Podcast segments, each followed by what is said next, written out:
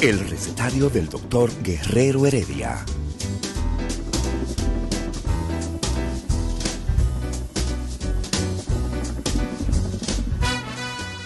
Una respuesta para cada pregunta. Una receta para cada problema. Ven a nuestra propuesta radial, amena, diversa y solidaria. Con alto sentido humano y profesional.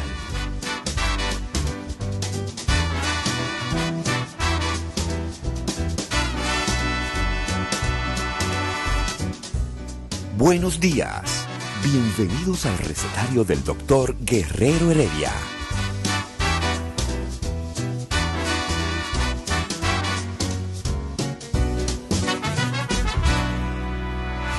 El recetario del doctor Guerrero Heredia.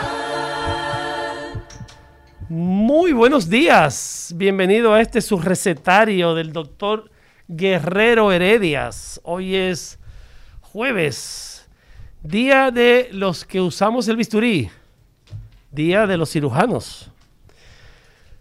Bienvenidos a este su programa Toque de Queda de las mañanas, su programa científico médico. Les habla el doctor Guillermo Santana,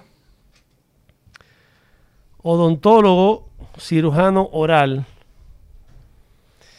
Y hoy tendremos un programa interesante y tenemos al doctor Amaury García, neurocirujano, ¿Cómo que tú está estás? de manera ¿Cómo tú estás, virtual Guillermo porque viene en camino un tapón. Dime, Amaury, del tapón. Eh, la ciudad es un tapón, pero en realidad era estaba haciendo una cirugía de urgencia, pero ya estamos ya estamos en este recetario, recetario doctor Guerrero Heredia, que cada día 10:30 de la mañana a 12 del mediodía estamos llevando el contenido de salud, el contenido que cada día ofrecemos a los de aquí y los de allá. Yo estoy, por ejemplo, allá todavía porque estoy a través de las redes sociales, estoy a través de plataformas digitales y hoy la posibilidad de comunicarnos es tan amplia que lo hacemos a través de plataformas diversas. Ustedes pueden seguir el contenido nuestro a través de Instagram en nuestra red social, donde tenemos nuestros habituales seguidores, Recetario RD Heredia, es la conexión a través de Instagram, pero también a través de www.rumba985.com. Instagram, Twitter, el- la programación también en YouTube, o sea que tenemos a la parte digital cubierta, tenemos Rumba 98.5 como la emisora matriz y en Santiago Premium 101.1.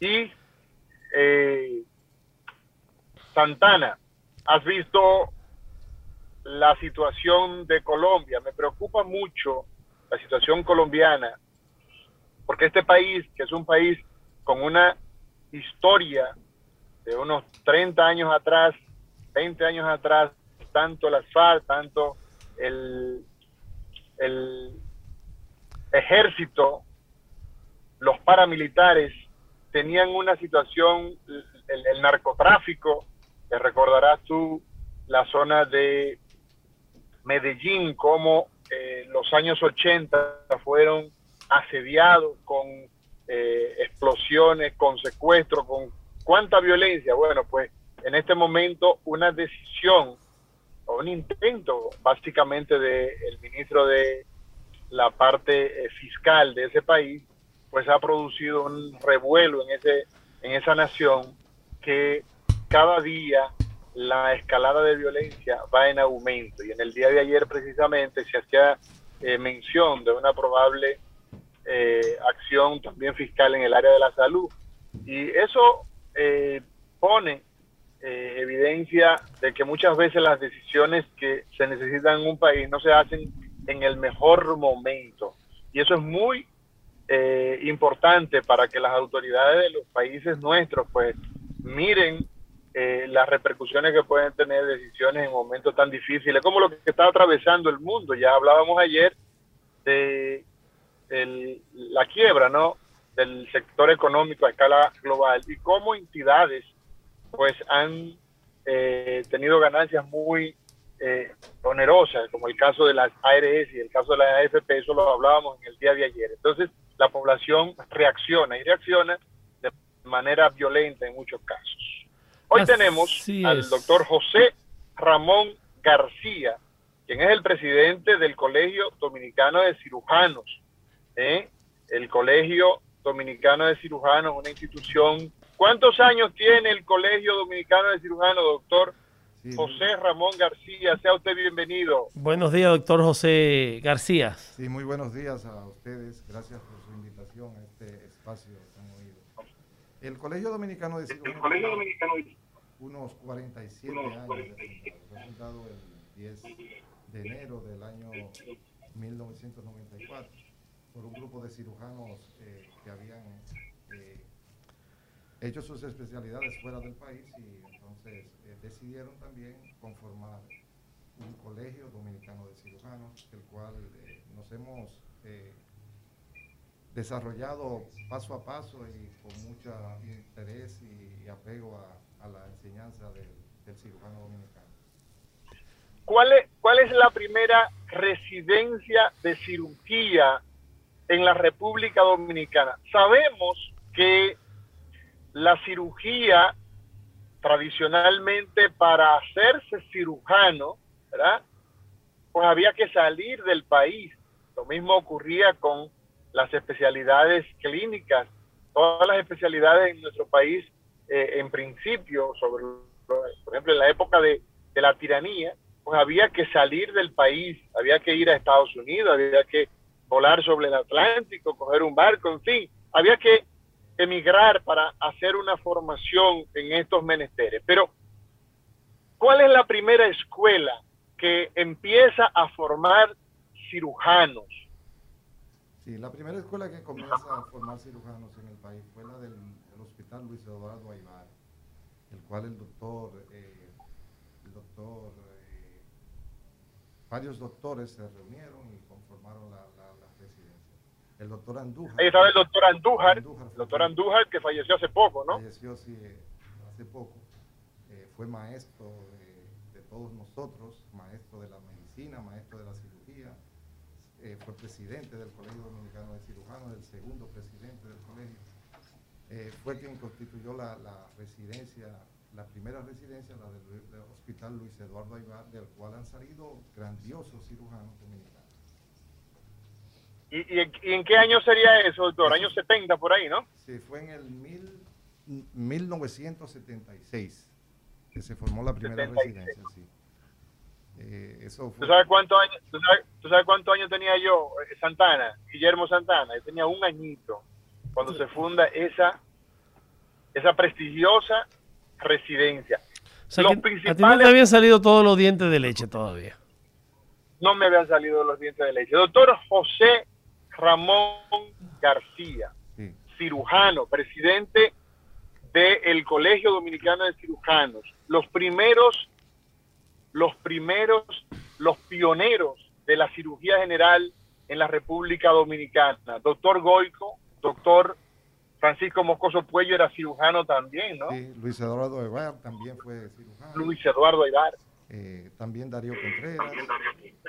Eh, Darío Contreras es histórico, doctor, por, por, por, el tema del tirano, ¿no? ¿Qué fue lo que pasó? Cuéntele a la población el doctor Darío Contreras, que no era traumatólogo per se, o sea, no era ortopeda, quiero decir, sino que era cirujano general. ¿Qué fue lo que pasó con el doctor Darío Contreras y el tirano Trujillo? Sí, el doctor Darío Contreras, el tirano, tenía un absceso en la región de la nuca, del cuello, región posterior del Tenía un, nacido, tenía, un forúnculo. Un eh, un antrax, que ya diríamos en términos eh, médicos. Entonces él tuvo que, drenarle el antrax. Una de las anécdotas que dicen es que eh, cuando a él le dijeron que, si fallecía el tirano, eh, qué podrían hacerle a él, qué pasaría, y dice, bueno, que a los tres días va a tener mal olor. Es decir, que él... Eh, hay que enterrarlo. Hay que enterrarlo. Entonces, hay que él, enterrarlo. Él fue una persona muy de, demasiado valor y bueno, y fue uno de los, ese es uno de los, de los cuentos famosos de, de nuestro, del doctor Darío Contreras, pero eh, además fue excelente cirujano que, trabajó mucho en el área eh, de la cirugía, principalmente en los hospitales de la zona de la capital. Doctor José Ramón García, ¿cuáles son los principales hospitales en la República Dominicana que se dedican hoy día a formar cirujanos generales? Sí, nosotros tenemos eh, los hospitales militares que forman eh, cirujanos generales, el Hospital Salvador Becotier, también está el Hospital Luis Eduardo Aybar, pero eh, con el asunto de la, la nueva ciudad, ciudad de la, la reconstrucción, la reconstrucción, entonces esos, muchos de sus residentes están en rotación por otros hospitales. Está la del Hospital Padre Villini, la del Hospital José María Cabral Ibáez, el Hospital Estrella Ureña de Santiago, el Hospital Juan Bosch, el Juan Bosch de La Vega, y también tenemos el de hospitales privados, como son el del Centro Médico UCE y el Centro Médico, el HOMS, Hospital Metropolitano de Santiago. Eh, creo que casi todas, esas son todas las residencias que tenemos, el cual tenemos bastantes residentes ya. Ah, perdón, también falta la del Hospital Moscoso Puello. Dentro de la, eh, doctor José Ramón García. Sí, Dentro de esas especialidades, de esas residencias, eh, específicamente, ¿cuáles eh, son los tipos de, de, en cirugía? O sea, ¿son todas neurocirugía o cirugía general? No, la, cirugía, todo lo que es quirúrgico siempre tiene que pasar por, lo que se llama el entrenamiento en cirugía general. Okay. Ahí se le dan los conocimientos básicos. Desde, después que uno hace ya cuatro años de cirujano general, eh, uno puede derivarse a hacer sus especialidades. En el caso ya de neurocirugía, sí debe solamente tener, creo que son dos o tres años de, cirugía general y luego pasan directamente a trabajar con neurocirugía. Excelente. A Mauri, eh, el doctor José Ramón García eh, tiene, se apresta el Colegio Dominicano de Cirujanos a su 38 Congreso. Y este año está dedicado al doctor Marcos Núñez Cuervo, del primero al 4 de julio de 2021. Doctor, eh, puede hablarnos un poquito de este magno evento, ¿no? Sí, claro. Eh, este es el 38 eh, Congreso que está dedicado a nuestro distinguido, gran amigo, gran profesor, gran académico dominicano, el doctor Marcos Núñez, quien es el decano de la Facultad de Ciencias Médicas del, de, la Universidad, de la Universidad Iberoamericana. Eh, UNIBE de UNIBE. Eh, Marcos Núñez se ha dedicado en lleno a, todo lo que es eh, la enseñanza. Ha sido presidente de nuestro colegio, presidente de la Academia Dominicana de Medicina y también ha sido y es miembro de honor de nuestro colegio. Es decir, que este congreso está dedicado a él. Los, principalmente el tema principal es eh, trauma, avances en trauma y cirugía mínimamente invasiva, el cual eh, son las áreas que más han desarrollado últimamente en los últimos años. Sabemos que el trauma es algo que es el pan nuestro de cada día. Claro. Eh, sabemos cómo la, alta incidencia, principalmente en nuestro país, en el cual eh, los accidentes automovilísticos ocupan los primeros lugares a todo nivel, a nivel mundial. Y eso eh, también la cirugía mínimamente invasiva tiene un gran avance a todos los niveles. Ya en, todo, en todo el campo, tanto a nivel ya neuroquirúrgico, podríamos decir, ortopedia, en coloproctología, cirugía de cáncer, la cirugía mínimamente invasiva está eh, eh, tomando un repunte extraordinario. Y nosotros como cirujanos realmente debemos actualizarnos cada día más, porque ya estar abriendo pacientes es un poco ya cuesta arriba para todos cuando, Cuando dice abriendo pacientes, doctor, ¿a qué usted se refiere? Porque el cirujano abre. Ambrose Paré, ese padre de la, de la, de la cirugía francés del año 1600, ¿no? Eh, abría y ustedes, cuando yo hice cirugía general, doctor, había una máxima. Eh, grandes incisiones equivale a grandes cirujanos. Ya eso no es así, doctor. El que no hace un gran tajo no es un gran cirujano. Bueno, esos son de los grandes paradigmas que ya hemos ido eh, venciendo. Y ya anteriormente, casualmente me recuerdo una de las charlas que nos daba el doctor Jorge Asjana David. estuvo, estuvo aquí la semana pasada. Exacto. un gran amigo de este programa, el doctor Jorge Asjana, pasado presidente. Sí, pasado presidente, gran académico. Y sí. Eh, es decir, eso es una de las, de, una de las eh, excelentes charlas que nos daba, hablaba de eso mismo, de los paradigmas que hemos ido venciendo.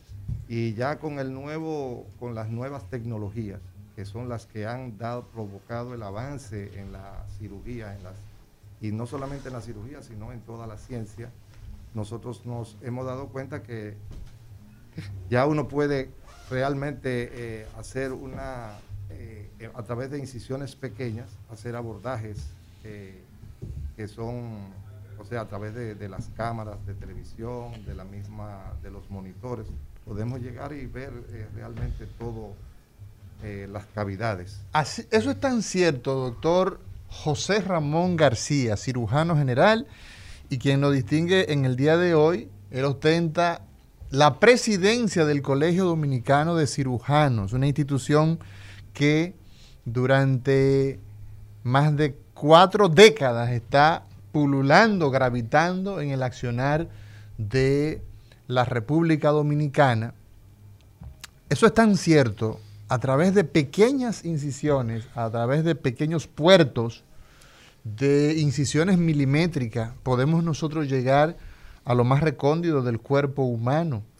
Y entonces el Colegio Dominicano de Cirujanos ha preparado un congreso en medio de la pandemia, Guillermo Santana, en medio de la situación que vivimos hoy, el colegio no ha interrumpido su tradición, tradición de realizar cada año un encuentro académico científico.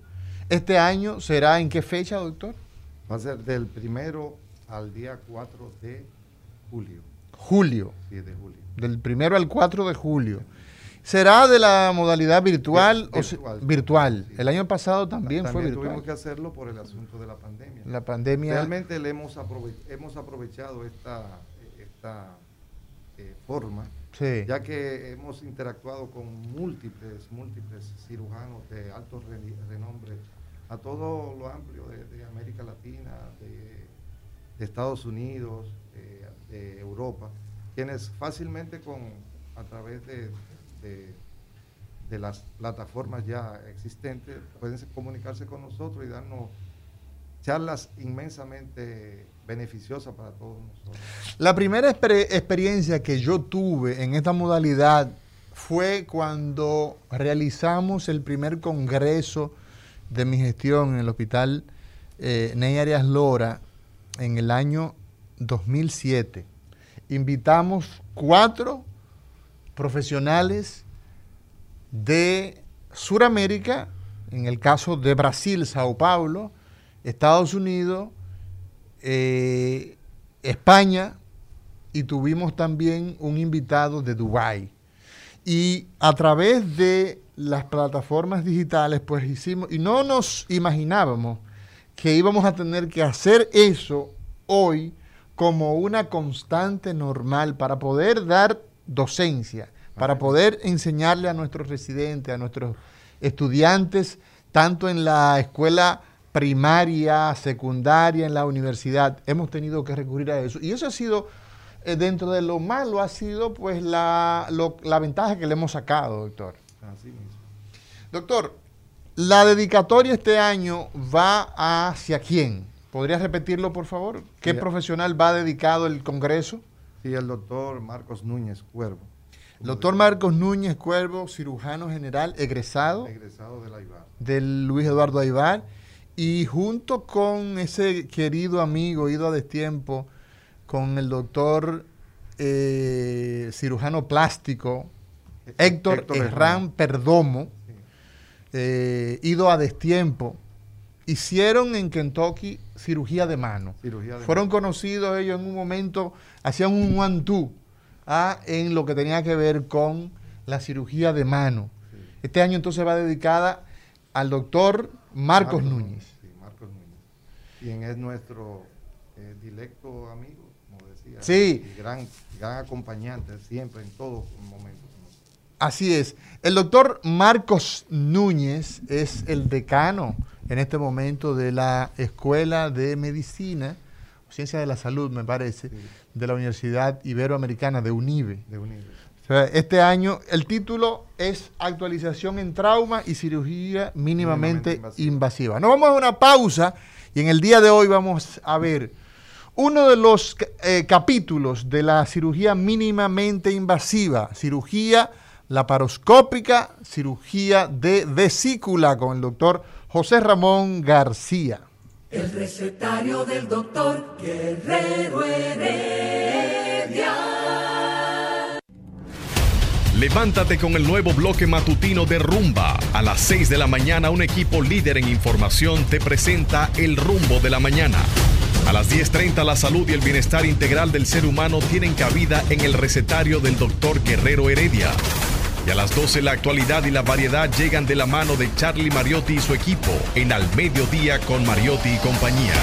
Información, salud y variedad en las mañanas de Rumba 98.5, cambiando el rumbo de la radio.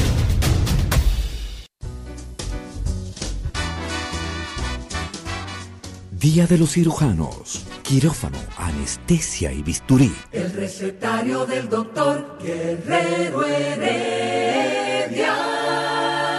Continuamos, continuamos por este recetario 98.5, Rumba FM y en Santiago, en el Cibao, 101.1 Premium. Esas son las emisoras en las que usted puede seguir cada día a las 10.30 de la mañana el recetario, doctor Guerrero Heredia. Las líneas telefónicas en nuestra cabina es 809-682-9850 y desde cualquier parte del planeta 1-833-380-0062. 1-833-380-0062.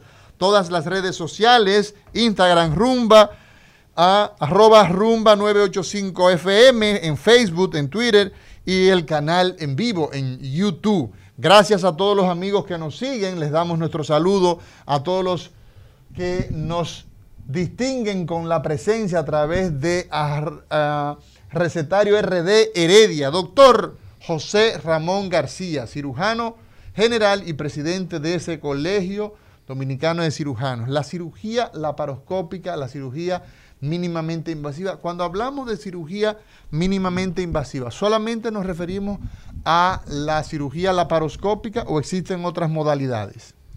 No, realmente la cirugía mínimamente invasiva va a comprender dependiendo de las cavidades donde uno vaya a abordar. Si nosotros vamos a abordar tórax, ya sería una toracotomía mínimamente invasiva. Eh, si vamos a abordar entonces ya a nivel eh, de, las, de, la, de la cavidad abdominal, se llama ya laparoscopía.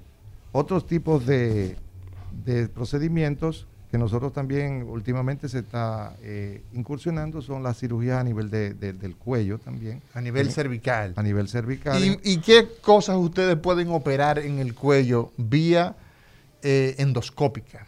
Sí, O laparoscópica, perdón. ma- laparos- bueno, sería ya así, con mínimamente invasiva, más que. Porque cuando hablamos de laparoscópica nos estamos refiriendo ya a la cavidad. Al, A al la cavidad abdominal propiamente propiamente dicha, dicha.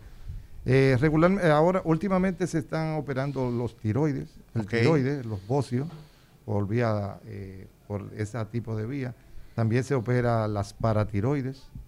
eh, Las glándulas las paratiroideas que están detrás que de- están detrás de los Sí. nódulos paratiroideos también eh, están muy frecuentemente eh, se está haciendo. Otros, los otorrinos también están ha- haciendo ciertos tipos de, de- cirugía también a, nivel eh, con mínimamente invasiva. Eh, esas son las que más frecuentemente se están haciendo. Entonces, y está muy avanzado. Ahora mismo viene un mexicano, un, invitado mexicano, que nos va a hablar casualmente de los nódulos del, de la paratiroides y nos va a hablar cómo es, ellos se le están facilitando, inclusive transoral, o sea, por debajo de la lengua, ellos están haciendo la, el abordaje eh, a través de los puertos y llegan bien hacia todo lo que es la cavidad anterior o la parte anterior del cuello. Desde el piso de la lengua, o sea, hacen disección eh, eh, en, relación con la lengua, la parte inferior, y por ahí entonces hacen el punto de entrada. Exacto, sí, por ahí mismo. Ahí hay unos corredores anatómicos que yo no los conocía que podía ser de utilidad, pero fíjese cómo hemos eh, avanzado. Avanzado, exacto. Sí. Doctor José Ramón García, dentro de, digamos, los avances más eh, importantes que se ha tenido hoy día con cirugía mínimamente invasiva, en cirugía general, tiene que ver con la cirugía abdominal. ¿ah? Y me gustaría saber de parte suya qué estructuras nosotros podemos operar ya hoy día a través del laparoscopio a nivel abdominal. ¿Cuáles son las estructuras en términos general que se pueden tratar, que se pueden operar a través de la cirugía mínimamente invasiva? Mira, eh, todos los órganos abdominal ya uno lo puede abordar fácilmente. Todos. Todos los órganos. Desde todos los órganos retroperitoneales, eh, son, eh, tienen... Órganos retroperitoneales, ¿qué es eso, doctor? O sea, órganos que están por detrás del peritoneo, que es la cavidad, o sea, es la membrana que recubre la cavidad abdominal. Exacto. Esos órganos retroperitoneales son regularmente los, los riñones, tenemos los riñones que son, están por detrás del peritoneo. Por del peritoneo. Exacto. Eh, las suprarrenales, que son unas glándulas. Que están ahí encima del riñón, ¿no? Se pueden operar también a través de... Páncreas. Páncreas, es un órgano retroperitoneal. Páncreas. Pero ya esas son cirugías más avanzadas en el cual la curva de aprendizaje... Pero se pueden tratar, se, pueden, tratar, por vía laparoscópica. Y, se hacen anastomosis, y inclusive eh, tumoración. Anastomosis son uniones. Uniones entre eh, de un órgano con otro o de un órgano con, con, el mismo órgano. Con el mismo órgano, pues en el caso de los traumas, ¿no? Exactamente. Entonces, eso es en el caso de esos órganos que están detrás del peritoneo, que son estructuras que son de un abordaje en cirugía abierta delicado. delicado, imagínese también en cirugía. Lo que pasa es que como uno tiene una cavidad que se amplifica con el uso de los monitores y de las eh, de, todos esos aditamentos que uno tiene, eh, se amplifica y uno ve mucho más grande todos esos órganos que a veces lo vemos muy pequeñitos eh, de una forma real, pero ya a nivel virtual ya uno lo ve más grande. En el trauma, en ese paciente que tiene un abdomen agudo, ese paciente que se cayó de una motocicleta, que tuvo un accidente laboral, cayó de un edificio, y resulta que tiene una indicación de cirugía porque tiene un abdomen agudo. Ese paciente se hace por vía laparoscópica, hay indicaciones o por el contrario la cirugía de traumas debe ser abierta. Eh, hay indicaciones específicas que, ya debemos, eh, podríamos describirla, pero por ejemplo en pacientes en los cuales nosotros tenemos duda, dudas diagnósticas, eh, pacientes que tienen... Por ejemplo, usted, tiene un paciente con un trauma y le ha hecho una sonografía, por ejemplo, y la sonografía no nos arroja mucha información. Pero sin embargo el paciente sí se mantiene con cierto grado de irritación del peritoneo. Del peritoneo. Nosotros sí podemos hacer, tiene indicaciones de poderle hacer eh, una laparoscopía que en principio podría ser diagnóstica y dependiendo de lo que uno, de los hallazgos, uno podría entonces convertir eh, o hacer un tratamiento definitivo. ¿Cómo se hace esa intervención diagnóstica? Usted ha dicho la paroscopía diagnóstica. ¿Cómo se hace? Ok, nosotros, eh, el abordaje de la cavidad abdominal O sea, la barriga, porque hay gente que nos está escuchando en los pueblos de nuestra, de nuestra querida nación que no entiende muchas veces. Entonces, eh, un trauma a nivel de la barriga, el abdomen, decimos los médicos, puede entonces ser abordado a través de cuáles puntos. Sí, nosotros eh, regularmente el abordaje de la barriga lo hacemos a través de la región umbilical. Eh, por ahí se nos facilita, nosotros podemos entrar eh, poniéndole lo que se llama un trocar, que es un tubito. Para dilatar un poco. Regularmente ese tubo tiene unos 10 milímetros de... Son un centímetro, ¿no? Un centímetro. Entonces... Y por un centímetro podemos entonces entrar... Nosotros abordamos la cavidad. Entonces luego de que abordamos la cavidad, administramos o insuflamos, le metemos a la, cavidad abdominal CO2, que es un gas, el cual nos va a ayudar a ampliar la imagen y ampliar el tamaño de la cavidad abdominal. O sea que a través de ese tubo, ah, utilizando la cicatriz del ombligo. Del ombligo, exacto. Ah, utilizamos entonces eso como un puerto para entrar aire. Para entrar aire, y luego entonces entramos lo que se llama el óptico, o sea, la cámara, la una camarita, la, entramos el óptico, entonces podemos ver toda la cavidad y ver áreas de sangrado o áreas de si hay alguna lesión de alguna de las eh, de las estructuras que son huecas del, como son los intestinos entonces también podremos ver lesiones a nivel del vaso o a nivel del hígado.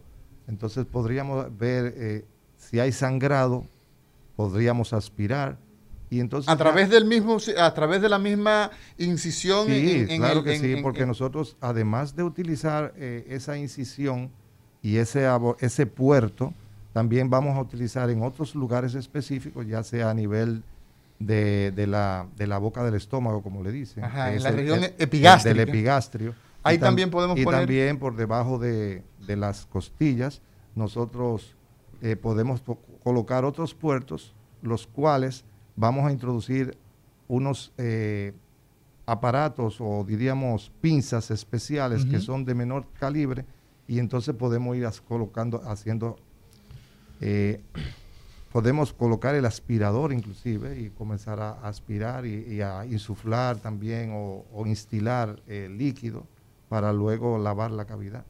Doctor José Ramón García, en la cirugía de trauma, ¿Cuál es la principal estructura en la barriga, en el abdomen, que resulta lesionado? Después de esta pausa, usted nos va a responder en este recetario, doctor Guerrero Heredia, de hoy, jueves 6 de mayo del año 2021. El recetario del doctor Guerrero Heredia.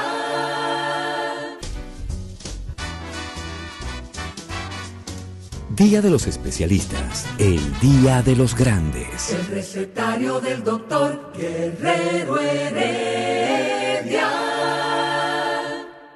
Continuamos, continuamos en este recetario, doctor Guerrero Heredia, hoy jueves, jueves 6 de mayo del año 2021, y hoy conversamos con el presidente del Colegio Dominicano de Cirujanos, el doctor José Ramón García, quien es cirujano general cirujano general puro. ¿eh? Usted se quedó como cirujano general puro. Sí, pero yo hago la paroscopía. Usted es cirujano laparoscópico. Ya la tendencia, doctor, hoy día es que todos los cirujanos general hacen la paroscopía o todavía eh, hay... Eh, porque antes había que hacer una especialidad, había que hacer un entrenamiento adicional, no estaba tan diversificado y había que salir del país. ¿Cómo es eso hoy día? Bueno, realmente ya el cirujano debe utilizar esta herramienta nueva que es... Eh, Como parte de su formación el laparoscopio, el laparoscopio. Es decir, que los residentes ya tienen entrenamiento, aunque sea en laparoscopía básica.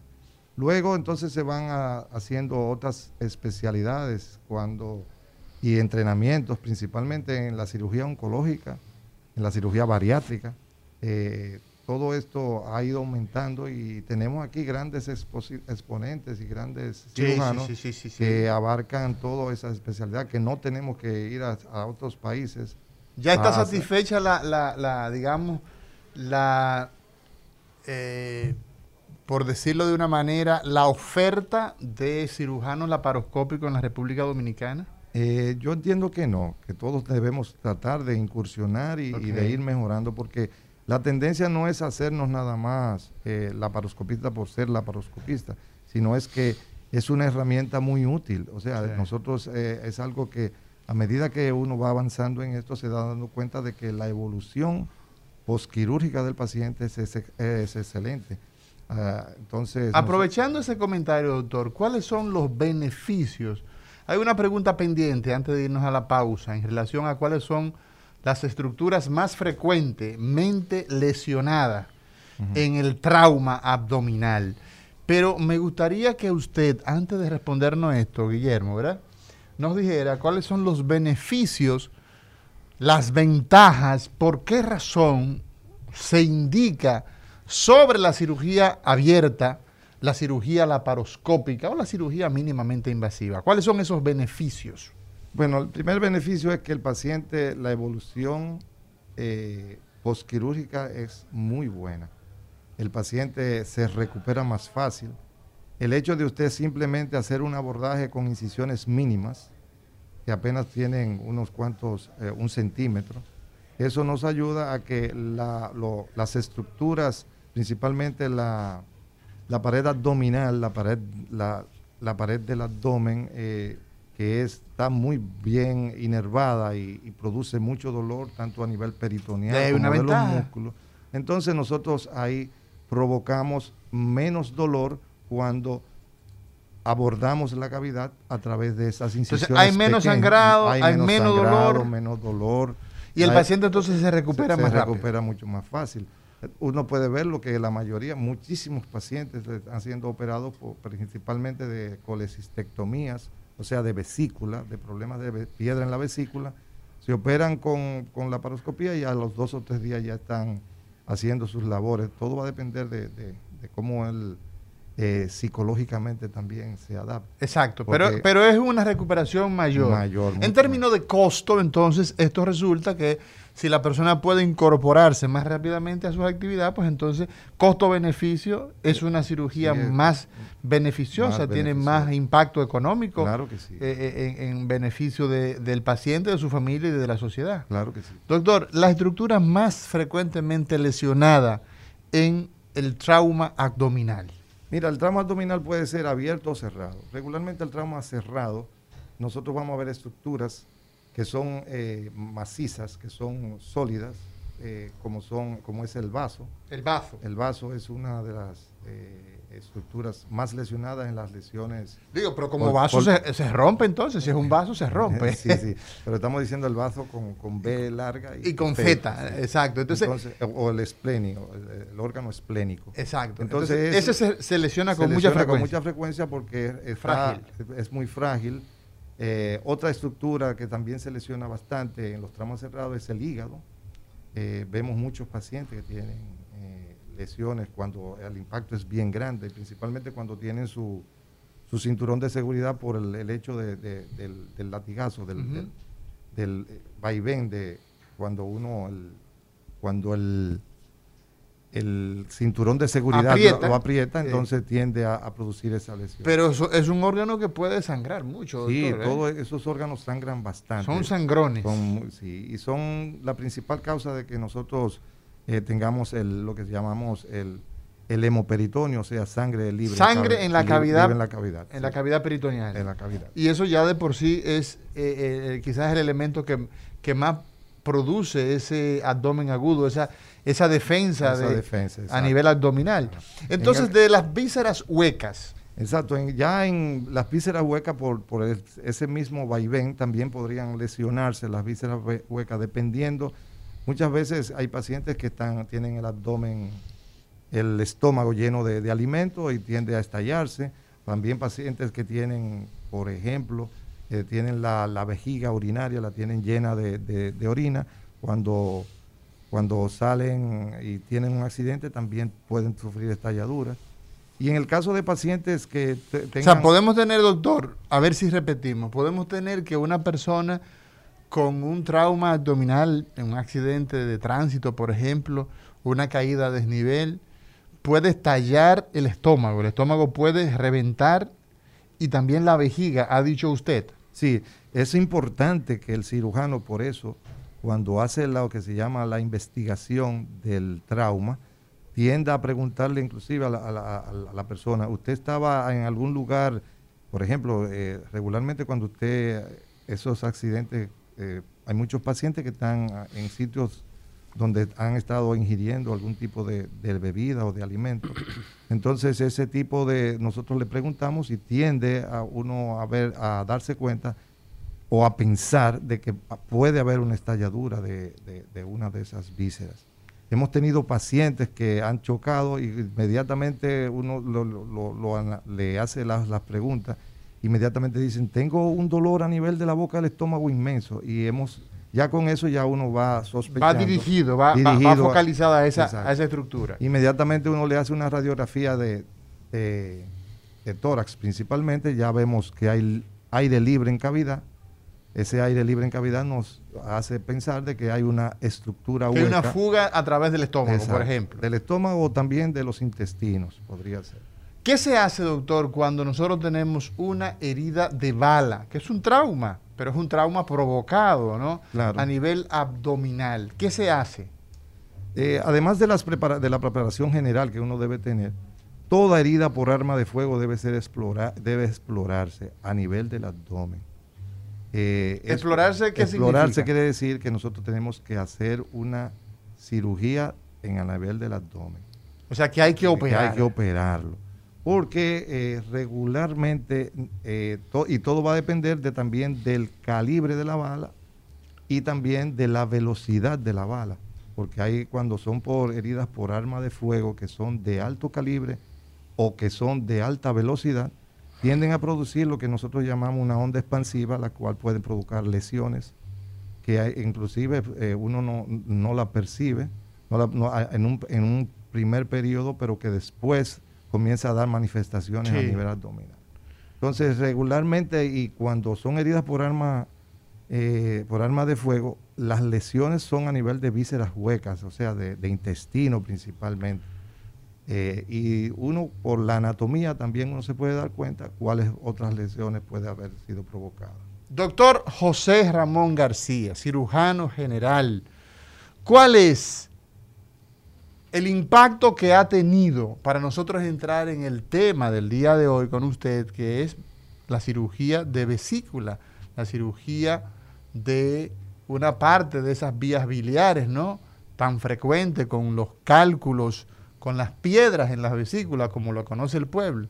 ¿Cuál ha sido el impacto que ha tenido el COVID en la cirugía general?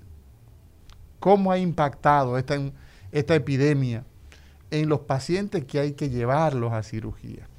Mira, el impacto en un principio fue, nosotros como era una patología o es una patología que apenas estamos ya conociéndola y tanta información que teníamos, eh, eh, en un primer, en el principio como hubo un cierre ya eh, de todos los procedimientos, el cierre y la emergencia, en el cual nosotros disminuimos ya las, todas las cirugías electivas fueron paradas, o sea, todas las cirugías programadas. Programadas, las cirugías electivas, sí, pues, se pararon todas por, instrucciones del ministerio. Eh, solamente se estaban haciendo las, cirugías que, eran más eh, imprescindibles, por ejemplo. O sea, las de emergencia. Las de emergencia. Entonces, eso repercutió bastante en todo lo que se llama el los procesos quirúrgicos de todo el país. Eh, a medida que fue avanzando y que fuimos conociendo más, eh, y que comenzaron a salir protocolos internacionales, principalmente de la OPS y de la OMS, en el cual podía, ya fueron eh, dándonos apertura a ciertas, y con la experiencia principalmente de los españoles y de los italianos, y de los italianos y también de los norteamericanos, porque recordarse que Nueva York fue una ciudad que, abatió bastante la pandemia y tenemos muchos eh, representantes dominicanos que viven en Estados Unidos que nos fueron ayudando a, conocer más de las patologías y de sus protocolos quirúrgicos allá. Entonces tuvimos que utilizar, cuando ya habían pacientes que, tenían COVID, teníamos que utilizar un equipo, un personal adecuado, un personal entrenado, con equipos de protección personal para poder eh, hacer cualquier procedimiento. Eh, pero luego, a, medida que va pasando, que uno va conociendo y que va viendo que la, que la patología, por ejemplo, eh, ya después que tienen COVID, duramos dos o tres semanas para, poder otra vez comenzar a operar la, cirugía. Entonces, ya ahí nosotros utilizamos, hemos ido utilizando otros protocolos, los cuales nos van ayudando. En el caso de la colecistectomía, nosotros, o de las cirugías de vesícula, la cual tiene una alta incidencia en la República Dominicana, eh, tanto igual que casi las hernias inguinales, que son las patologías más frecuentes para el cirujano general, nos hemos dado cuenta de que eh, últimamente ya hemos tenido pacientes un poquito más complicados, porque se le había postergado los procedimientos y ahora han venido con vesículas con muchas eh, complicaciones ya a nivel de abscesos, eh, de colecistitis. O sea, eso ha, sido parte, eso ha sido parte de lo que hemos heredado en cirugía general de la etapa en la que estamos, la etapa de la pandemia. De la pandemia, Complicaciones por retraso de esos por retraso de los procedimientos. Entonces, la vesícula, la vesícula biliar, ¿por qué se enferma? ¿Cuáles son las causas que llevan a que una persona haga una piedra en la vesícula, que haga cálculos a eh, biliares, eh, vesicales, o sea, en, la vesícula biliar, quiero decir? Esas respuestas, vámonos después de esta pausa. Señor Labur. El recetario del doctor Guerrero Heredia. Rumba 98.5, una emisora RCC Media. El recetario del doctor Guerrero Heredia. Continuamos con este su recetario del doctor Guerrero Heredia. Interesantísima esta entrevista de, con el doctor José Ramón García. Y realmente eh, dentro de lo que están hablando, que es el traumatismo, que es el tema del próximo evento, que volvemos a recordarle, el 38 Congreso de, del Colegio de Cirujano, de Cirujanos, actualización en trauma y cirugía mínimamente invasiva, del 1 al 4 de julio. Doctor García, específicamente, eh, le escuché hablando en la introducción cuando habló de este evento, es totalmente virtual. Sí, el evento es completamente virtual.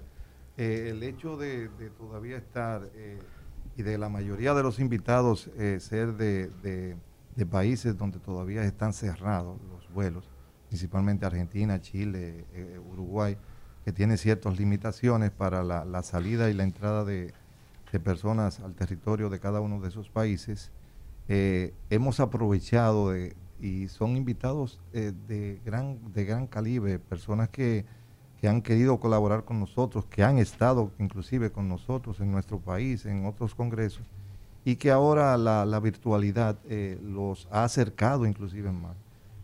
ahí vemos cómo personas que tenían tiempo que no se veían, se ven y intercambian con nosotros y y, nos, tú tener algunas veces un gran representante de, en, temas, por ejemplo, de, hernias, que sea de Argentina con un representante de Perú, personas que te dan muy buenas, unas increíbles eh, conferencias, verlos juntos es algo que, nos ha edificado a todos nosotros.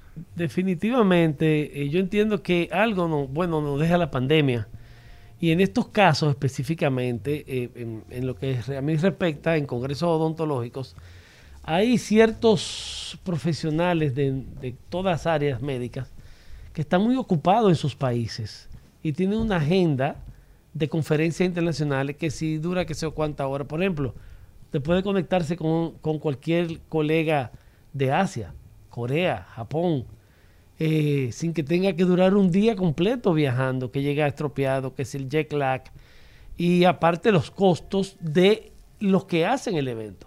Así mismo. Eh, eh, de los que usted mencionó, me parece que mencionó de, Argentina o de de Argentina, de Chile, de Uruguay, tenemos invitados de Colombia, eh, también invitados de, de, México, varios invitados de Estados Unidos, de Europa, España principalmente. Y también tendremos junto con nosotros otros representantes de, de inclusive de, de Dubái. Tenemos a un gran amigo, el doctor Rubén Peralta, que casi siempre nos acompaña y estoy casi seguro que, que él, si no puede venir, va a tratar de estar con nosotros. Eh, en Rubén Peralta es dominicano, graduado en la Universidad...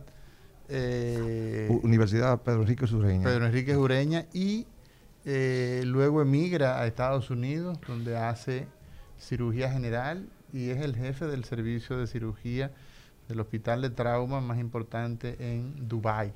Sí. Así que es un colaborador permanente de la República Dominicana. Cada año viene. Él es eh, salcedense. le, encanta que nosotros digamos su procedencia. Sí, sí, claro. y, es un colaborador muy asiduo a cualquier actividad académica donde se le invite.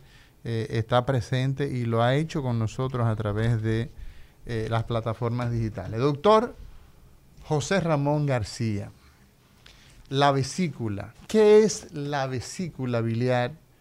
¿Dónde se encuentra? ¿Cuál es su función? ¿Y por qué se enferma?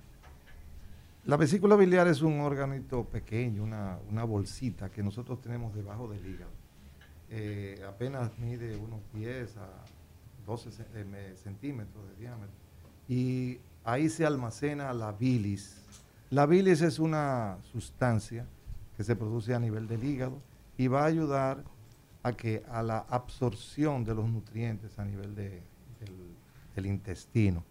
Entonces, eh, la bilis lo que hace es sirve de almacenamiento de esa bilis que nosotros no consumimos, la, lo que hace la vesícula que la almacena.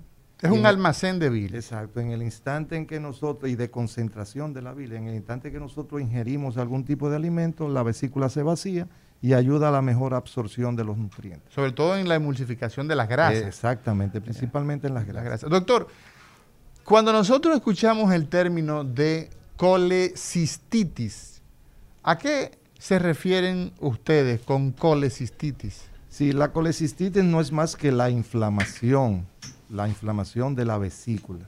Entonces, Entonces no es lo mismo la colecistitis que la colelitiasis. No, porque eh, la colecistitis es cuando existe ya una inflamación, que puede ser aguda o puede ser crónica. O sea, la inflamación de la vesícula es colecistitis. Colecistitis. Porque nosotros vemos que muchas veces la gente nos llama y nos, dice, doctor, yo tengo aquí una sonografía ah, y dice que yo tengo una colecistitis. Y en otras ocasiones colelitiasis. No es lo mismo, ¿no? No. Lo que pasa es que la colecistitis es la inflamación de la vesícula, hay inflamación de sus paredes. Exacto. Esta puede ser producida por colelitiasis, que es piedra en la vesícula. Ok, entonces cuando o puede ser producida también por colecistitis, que, colecistitis que son alitiásicas, que son producidas por otras causas, principalmente son vistas en mujeres que han tenido problemas ya de sangrado, que anémicas.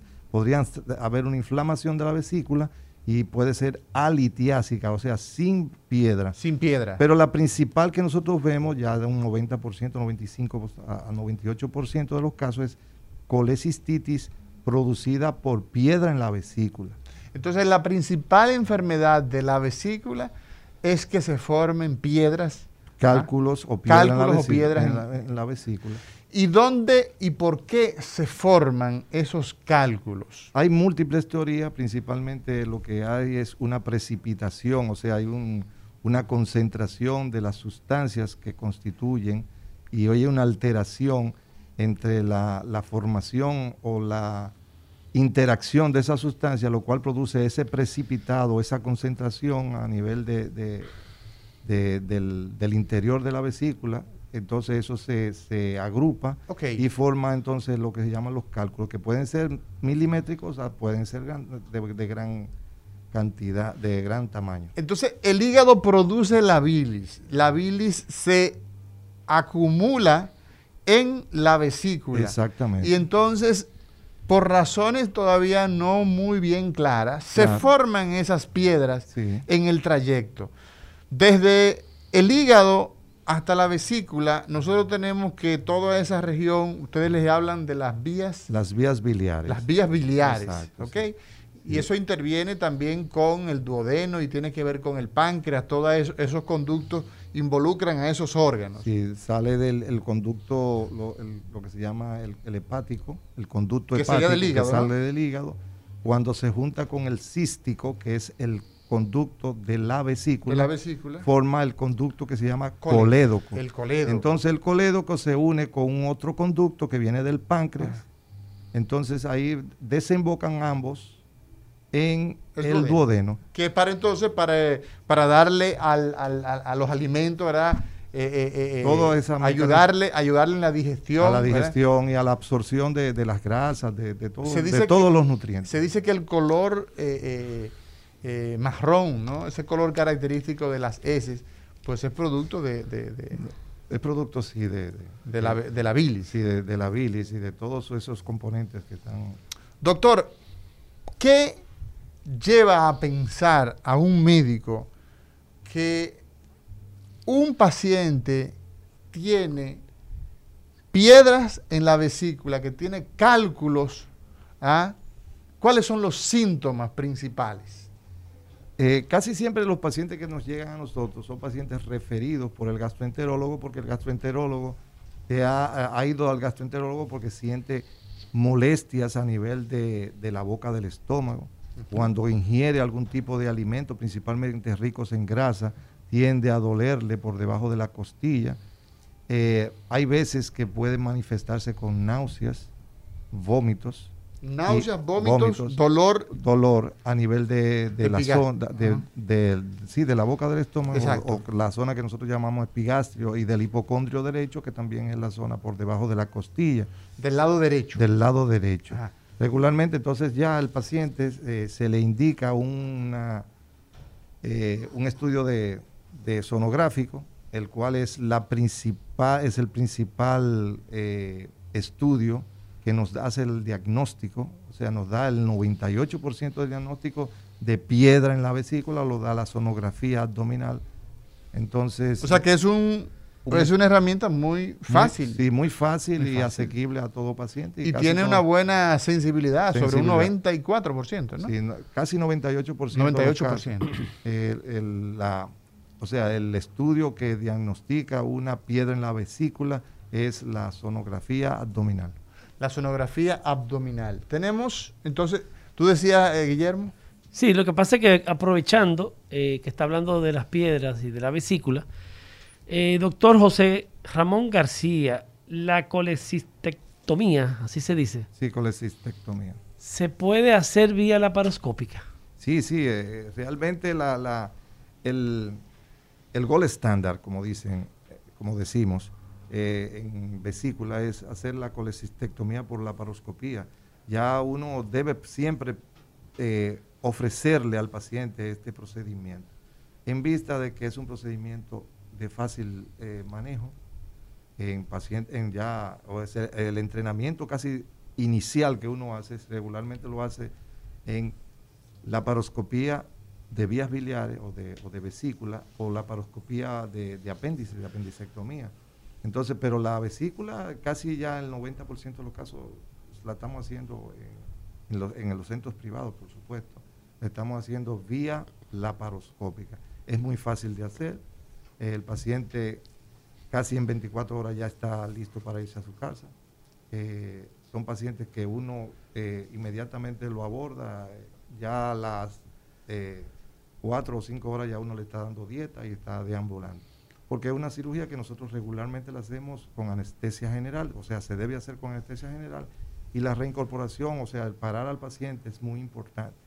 Cuando ya uno la hace vía abierta, también uno utiliza anestésicos que son regionales, entonces ya el paciente debe durar más tiempo postrado por el asunto de, de las ciertas eh, indicaciones ya postquirúrgicas de, de la, del anestésico vía raquídea, que le puede dar cefaleas y esas cosas al paciente. Ok, y ya como para terminar, Mauri, discúlpame. No, no, no, para eh, Dentro de su exponencia al principio, me, me llamó mucho la atención y me interesa que usted dijo que ya no hay que viajar eh, al exterior, hacerse ningún procedimiento quirúrgico y sobre todo por la, la, la actualización que tenemos en nuestro país.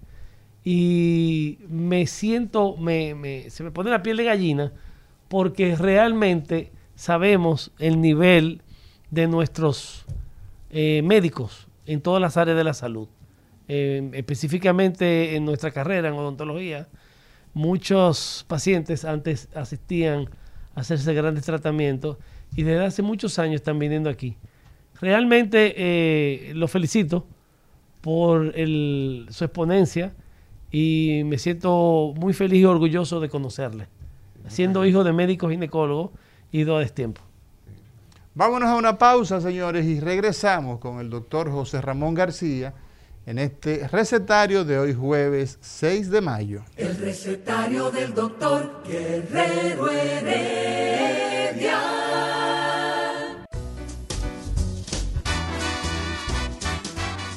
Día de los cirujanos, quirófano, anestesia y bisturí. El recetario del doctor Guerrero Heredia.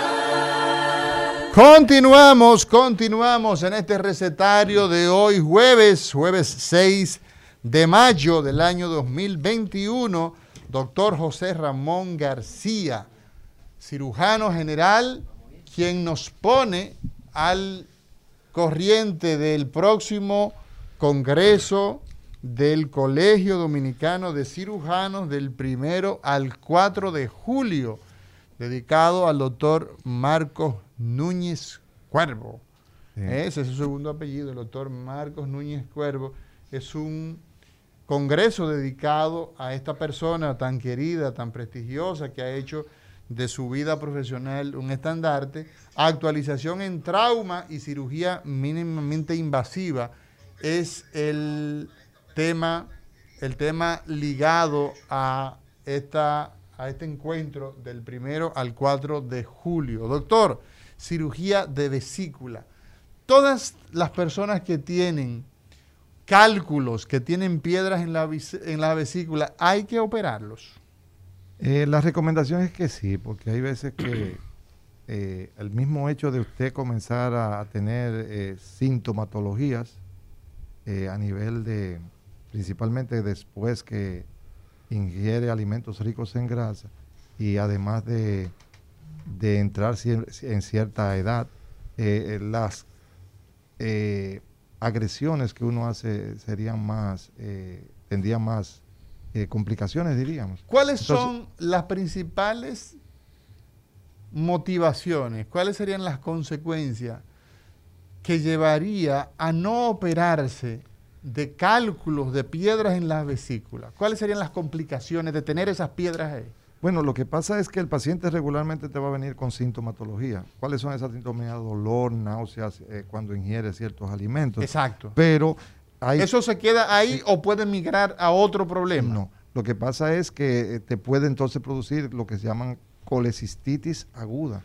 O sea, te puede inflamar. Inflamar más la vesícula. o sea, los cálculos, las piedras pueden llevar a inflamación. A inflamación, entonces tú tendrías que o hacerte una cirugía de emergencia, que es la que últimamente estamos haciendo, operándola ya de emergencia, ya nosotros casi no estamos dejando y postergándola como antes que, la teníamos que enfriar el proceso, sino que con el mismo laparoscopio hemos aprendido a que podemos abordarla y, y hacer en colecistitis aguda, podríamos hacer los procedimientos y también son pacientes que te pueden producir pancreatitis, porque recordar que eh, decíamos anteriormente que eh, las vías biliares se comunican también con el páncreas, con las vías pancreáticas. Exacto. Entonces eso te puede producir la principal causa de pancreatitis.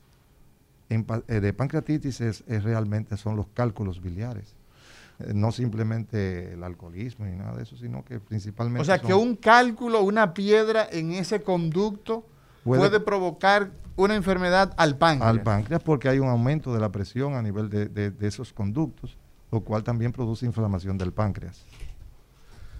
o podría producir inflamación. Ah, ¿Cómo se lleva a cabo la cirugía laparoscópica en el caso de la vesícula? ¿Cuál es la, la, la, técnica, el abordaje que ustedes hacen?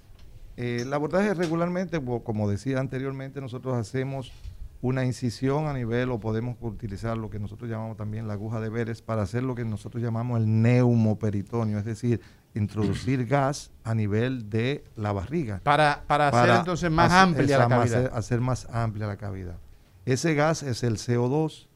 Entonces, eh, introducimos a través de un trocar, o sea, de un tubito a través del ombligo, eso se introduce en la cámara y luego comenzamos a utilizar puertos en diferentes áreas. Puertos quiere decir introducir otros tubitos a nivel de la boca del estómago y a nivel de la de por debajo de la costilla. O sea que estaríamos hablando de tres, tres agujeros. De tres, lo que nosotros llamamos tres puertos, o podríamos utilizar cuatro puertos también. Eh, hay escuelas que utilizan siempre cuatro puertos, hay otras escuelas que dependen. Y también hay escuelas que nada más utilizan un solo puerto a través del ombligo con aparatos, con dispositivos más modernos, más eh, adecuados y también con instrumentales que ya tienen cierto grado de angulación específico para, tal, para tales fines. Pero la que nosotros utilizamos aquí regularmente es, con un puerto a nivel del ombligo y varios... Y ahí está la cámara, ¿no? Que ahí es que introducimos las cámaras. ahí entonces... Inmediatamente, sí, con los otros puertos podemos utilizar los instrumentales, ya eh, lo que se llama el que diseca, el que limpia la vesícula, uno que la fija y con unas grapadoras especiales eh, podemos entonces grapar los conductos donde en el lugar específico. Luego despegamos la vesícula y, la podemos extraer a través del, del, del, ombligo, por ahí cuando traemos, cuando sacamos la cámara, también sacamos la vesícula. O sea que ese órgano que mide 12 centímetros, ¿no? de largo eh, aproximadamente, ¿no? ¿Cabe a través de ese pequeño agujero? Sí, recordar que la vesícula está llena de líquido. Exacto. Entonces, cuando uno le vacía el líquido, pues entonces ya, puede sacar. Lo que algunas veces nos es difícil sacar la vesícula que tiene muchos cálculos.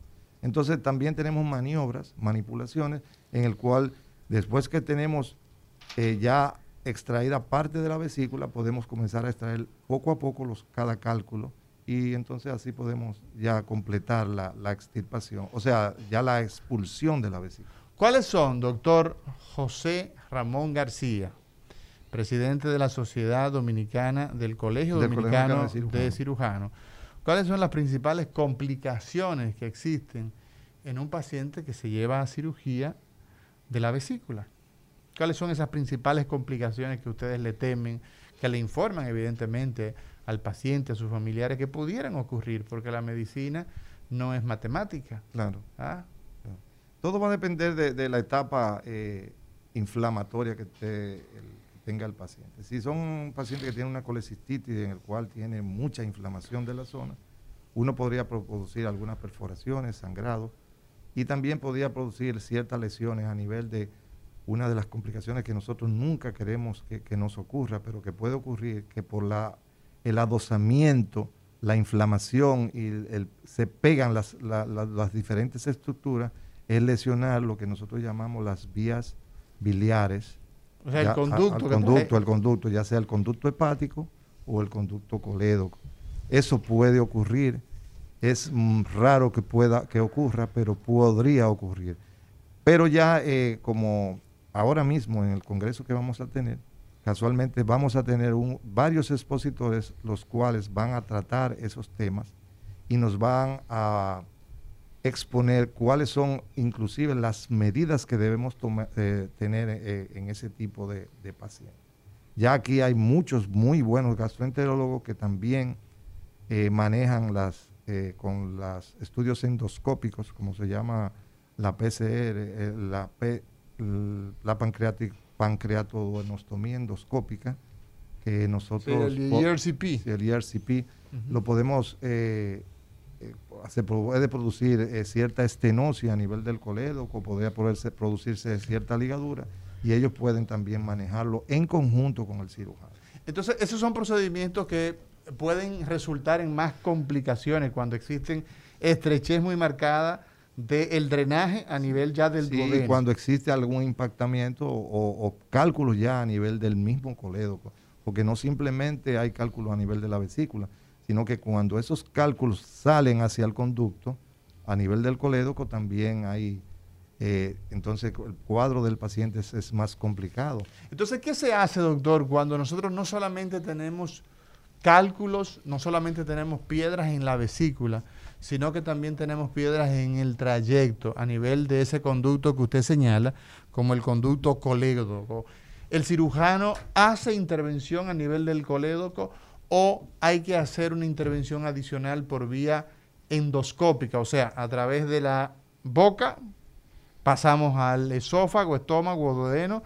¿Cómo se hacen las cosas? Si, si el paciente uno le diagnostica una coledocolitiasis, que, es, la, es, que es la cálculo en el colédoco, si se diagnostica previamente, quien debe intervenir ese paciente de inicio es el gastroenterólogo intervencionista. Le llamamos al doctor Signi Espinosa para eso, Sí, entonces ellos tienen la capacidad de, de, de entrar al duodeno, buscan donde drena, donde, donde termina el conducto colédoco, abren ese conducto, le abren y por ahí pueden sacar con con un tipo de, sondas especiales pueden sacar por endoscópica, ¿no? Por endoscópica. Entonces eso es lo ideal que nosotros debemos hacer. Y posterior entonces y posteriormente se hace, la colecistectomía. Se dice según los, protocolos, usted debe hacer el procedimiento e inmediatamente ese paciente debe ser llevado a hacer colecistectomía. Exacto. O sea, porque no vamos a tener algo ahí que...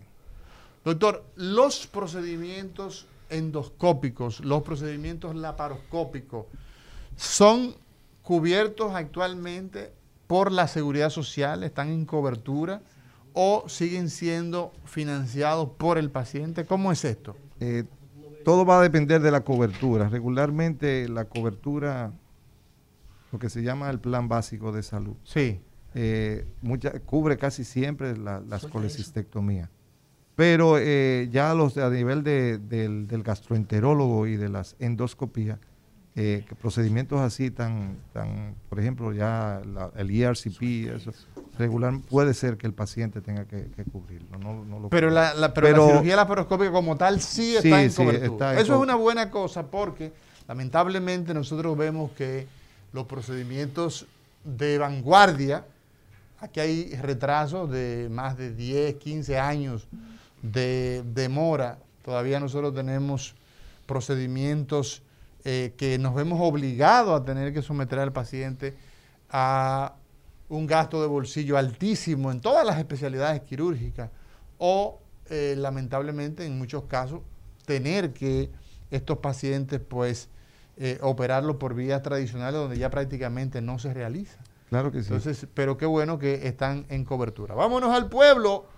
Tenemos el 809-682-9850, es la línea de contacto con nosotros, con el doctor José Ramón García, cirujano. Hoy vamos a hablar, hay preguntas aquí, hay una señora que nos pregunta a través de la, eh, la eh, Instagram, nos dice, doctor, usted pudiera decirnos, tengo mi esposa, mi esposa, perdón, con un dolor permanente en el lado derecho del abdomen, debajo de la costilla, sufre de estreñimiento, ¿qué pudiera ser? Bueno, eh, ahí ya tenemos que entonces hacer una evaluación eh, clínica del paciente primero y luego hacer las diferentes evaluaciones y, estudios del lugar.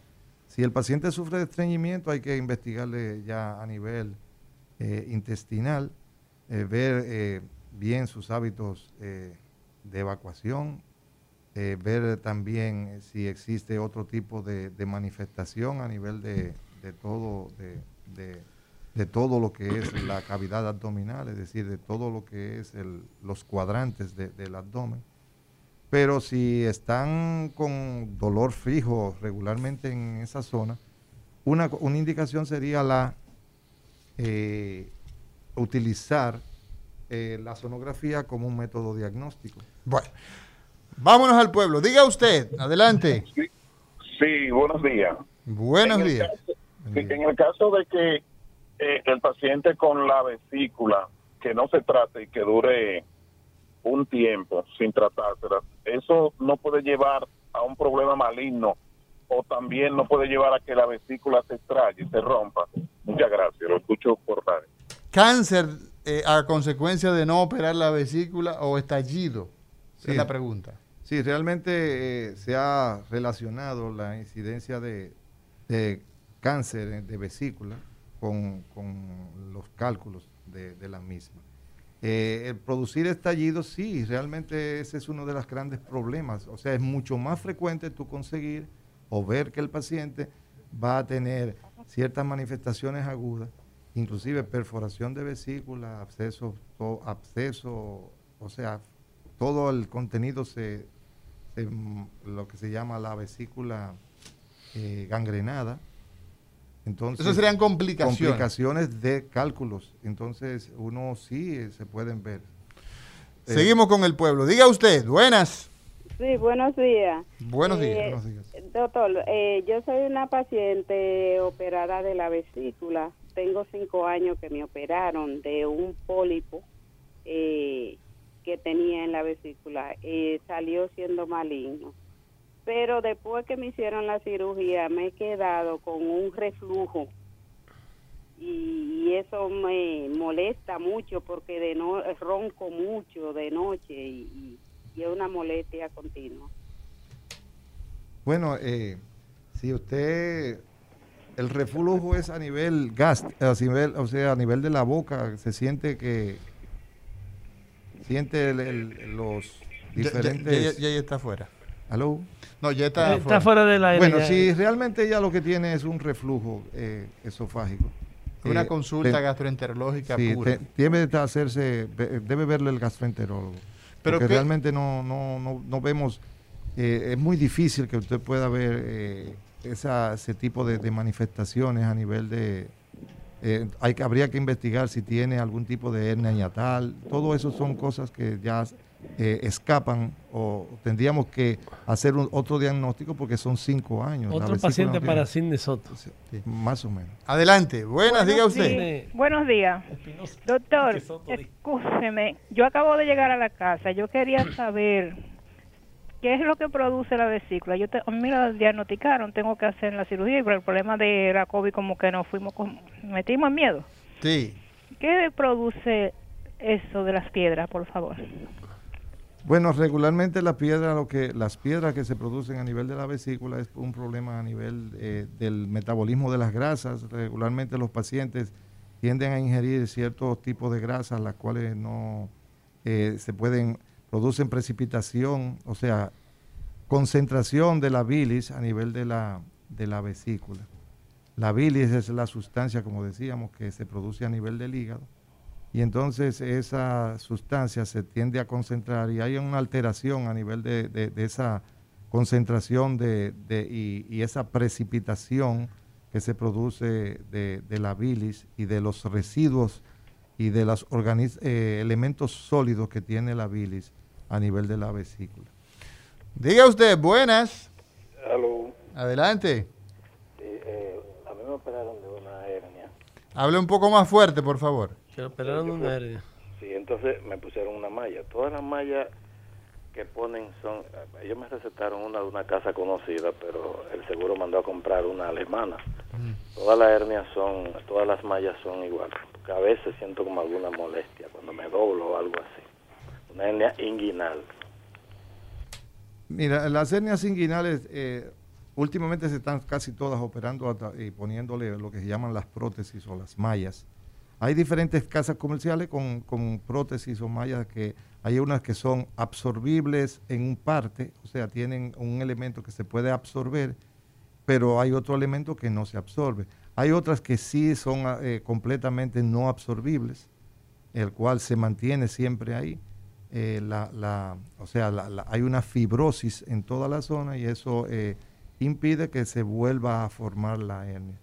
Eh, regularmente cuando son tipos de ese tipo podría causar ciertas molestias porque es un elemento, un cuerpo extraño que uno va a tener en esa zona. Es igual que, por ejemplo, a los pacientes que, por ejemplo, una fractura, que le ponen una prótesis, o, o sea, que le ponen un clavo. algo El así, famoso clavo. Tienden a, a también causarle molestia. Eh, regularmente son reacciones a cuerpo extraño que uno va produciendo, que se puede producir. Eh, pero si eh, eventualmente no hay inflamación, solamente hay una simple molestia, lo que uno tiene que tratar es de visitar a su médico y tratar de ver si, si se puede mejorar. Pero regularmente ese tipo de manifestaciones, uno puede durar un tiempo con ella y posteriormente puede mejorar, mejorar y acostumbrarse al tipo de molestia. Lo importante es que no vuelva a salir la hernia.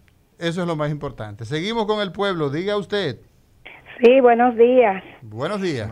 Mire, le quiero consultar, eh, debe ser con, con usted, eh, el neurocirujano. Ajá. Eh, recientemente a mí me dio un vaído, ¿verdad? Yo sentí como que todo me daba vuelta. hace un tiempo me di un golpe y, me pasó eso y fui a un neurocirujano, me mandó a hacer todos los estudios de corazón, de, de los oídos, de todo me puso en tratamiento y todo bien, eso hace como más de un año, pero ahora sentí eso. Mi colesterol todo está bien y mi triglicéridos. ¿A qué usted cree que se deba? ¿Qué debo hacer? Mira, lo más importante en estos casos donde usted habla de un síndrome vertiginoso, es, como nosotros lo concebimos, esa sensación de mareo, sensación donde usted eh, pues se percibe dando vuelta o que usted ve las cosas dando vuelta. Entonces, Otorrinolaringología es una ruta adecuada en principio y neurología clínica. Eh, no es correcto visitar a un neurocirujano por un tema de mareo. Los mareos que el neurocirujano debe ver son aquellos que son provocados por tumores y eso evidentemente que eh, es una proporción muy baja. Bueno, nosotros tenemos ya el tiempo que hemos agotado en el día de hoy. Agradecerle a usted, doctor José Ramón García, presidente del Colegio Dominicano de Cirujanos, y reiterar que el primero al 4 de julio de este año tendremos el Congreso, el número 38. 38. Dedicado a este amigo muy querido, el doctor Marcos Núñez Cuervo, con los temas que son la actualización en trauma y cirugía mínimamente invasiva. Agradecerle, doctor, de todo corazón que usted haya sacado este tiempo para estar con nosotros. Y le agradecemos a ustedes también que nos permitan eh, eh, dirigirnos a, su audiencia, esta audiencia magnífica que tiene. Eh, recordarles o decirles que pueden comunicarse con nosotros a través de la, web, el Congreso Virtual del Colegio Dominicano de Cirujanos, eh, pueden conseguir todas las, las demás informaciones que, tenemos. Repítelo, repítelo de nuevo. La www, www, Congreso Virtual CDC, o sea, Colegio Dominicano de pero se, se escribe cdc.com. Exacto. Bueno, saludos a todos los amigos que nos han estado siguiendo, que nos acompañan a través de nuestra plataforma, desde Cambridge, en United Kingdom, a Orlando, a eh, María, a Minerva, a Leonis, al Guille Open, eh, ese eres tú, a Luis Méndez, a todos los amigos que están, a César Morales. Se nos olvidó hoy saludarlos a todos. Gracias por su compañía, gracias por su fidelidad. Señor Labur, disponga usted. El recetario del doctor Guerrero Heredia. Rumba 98.5, una emisora RCC Media.